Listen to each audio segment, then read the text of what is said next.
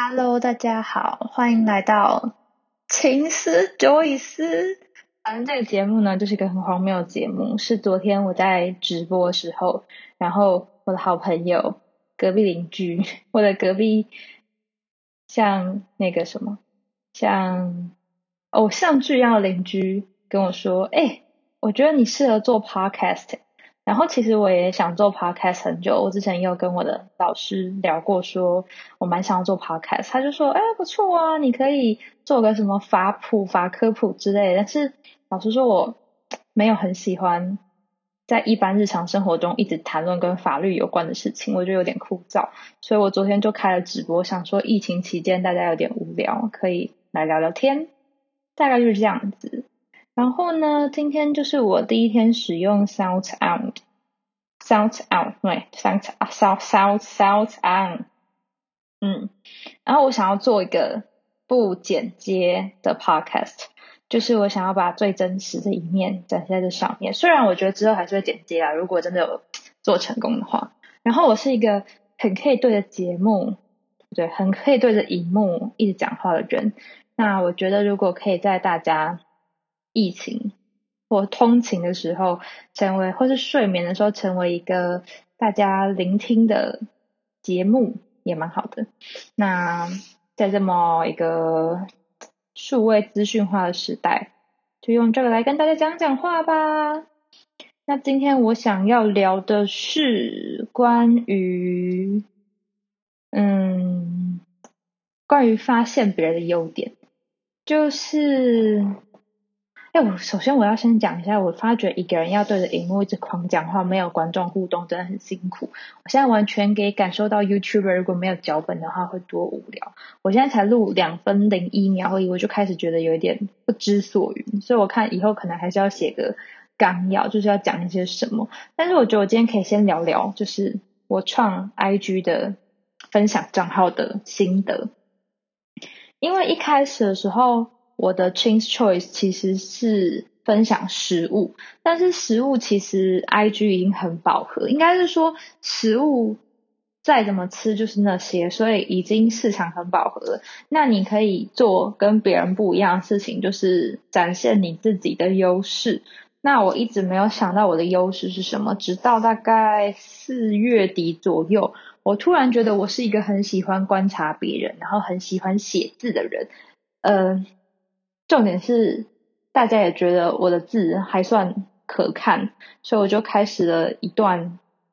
围棋现在已经多久一个多月的写字生活。反正我大概是两到三天就会 po 一篇文，然后主题大多是围绕在嗯，身为一个人类，就是。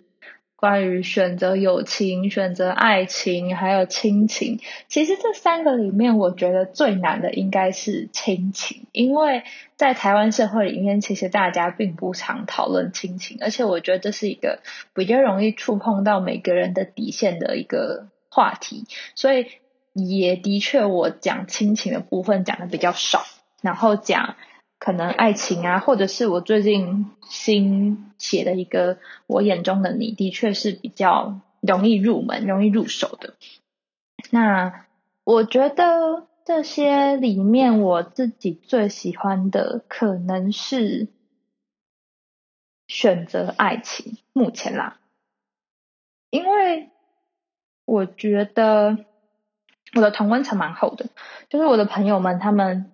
的类型都蛮像，但是每个人当然都会有自己不一样的特质，然后导致说，如果我今天没有特别的想法的话，可能就会，嗯，前一个人跟后一个人的我眼中的你会长得有点像，然后我就会觉得对朋友有点不好意思，就是好像我没有很认真的去做这件事情。不过目前为止，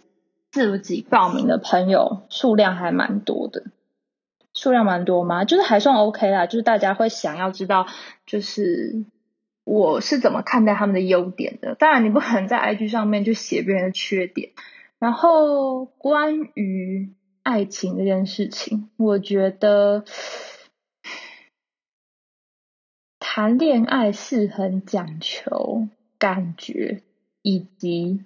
方法的。就应该说要先想一下你你要的是什么样的感情，你要的是一段长久稳定的关系，还是说你只是想要昙花一现、热恋一下？像我自己是喜欢比较长久的感情，然后我在经营感情上面就会花比较多心思，可能不管是在沟通或者是在磨合方面，我都会花很多时间跟我的伴侣，就是跟我的男朋友沟通，然后因为。我现在也交往三年半，然后我的朋友就会问我说：“嗯，如果想要有一段稳定的感情的话，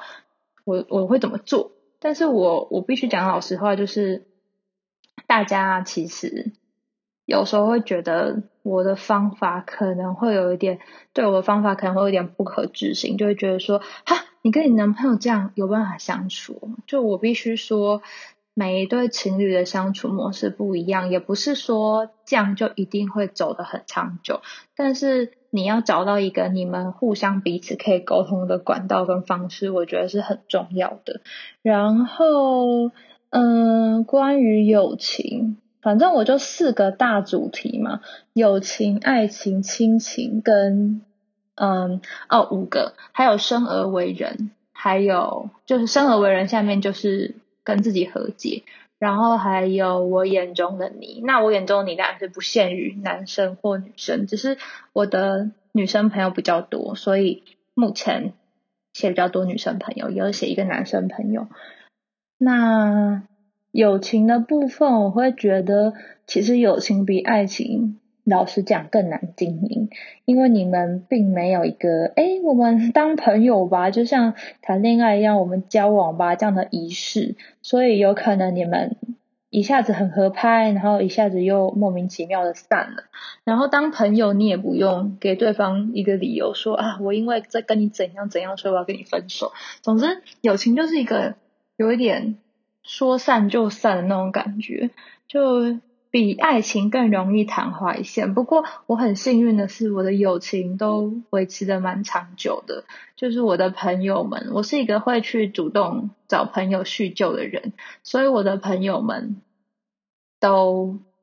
相处跟维持的蛮好的。我觉得是我幸运的部分。那亲情，我觉得亲情目前还是最难的，因为像我跟我爸妈差三十多岁，然后。想法上一定会有代沟，加上我念的科系的关系，所以嗯，有时候跟爸妈讲话可能会比较有点，就是用这个古装剧里面讲，就是有点失了分寸，你很难去拿捏那个界限。然后因为家人又是最亲近的人，所以会有时候会有点越线。所以我觉得亲情是最难的。然后其实我觉得与自己和解蛮重要，就是你要了解你自己，你才会嗯更知道怎么样去发挥自己的专长。所以这是我当初想要创 IG 的一个最主要的契机，就是想要把我这些，因为有时候你不一定有空跟你的每个朋友聊天，所以你就想要把，我就想要把这些写下来，然后也算是练练字。也记录我每一次写东西的心情。那你看那个每一个笔触跟笔记，你就会知道说，哎，我今天好像心情不错，或是我今天心情比较不好。嗯，我自己觉得自己算幸运，就是蛮多人可以支持我跟理解我，甚至是鼓励我去尝试一些不同的创新模式。虽然我是念很死板。不能这样讲。虽然我是念比较传统的学学系，就是我是念法律的，但我是一个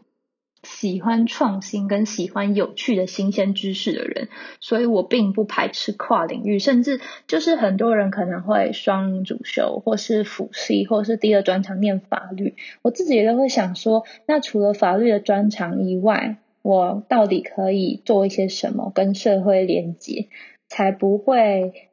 嗯，跟社会脱轨，就是法律人就活在自己的世界，讲自己的语言，然后看新闻，动不动就要评论时事，然后就觉得说啊，这个违法，这个怎样，那个怎样。我不喜欢给人家这样的感觉，也不喜欢自己是这样的个性，所以我可能在 podcast 上面会尽量的不要谈论跟法律有关的事情，就是轻松的聊聊生活大小事就可以了。然后我的账号之所以会叫情思久以思，是因为情就是我的最后一个字，然后我的 IG 也叫 Ching's Choice，可是我没有用求以思，是因为。Joyce 是我的英文名字，所以我就用谐音情思久以思。那就看看这个 Podcast 能够怎么样的经营。今天就先到这里啦，我们也录了十分二十六秒呢，蛮酷的。好，就这样跟大家说拜拜。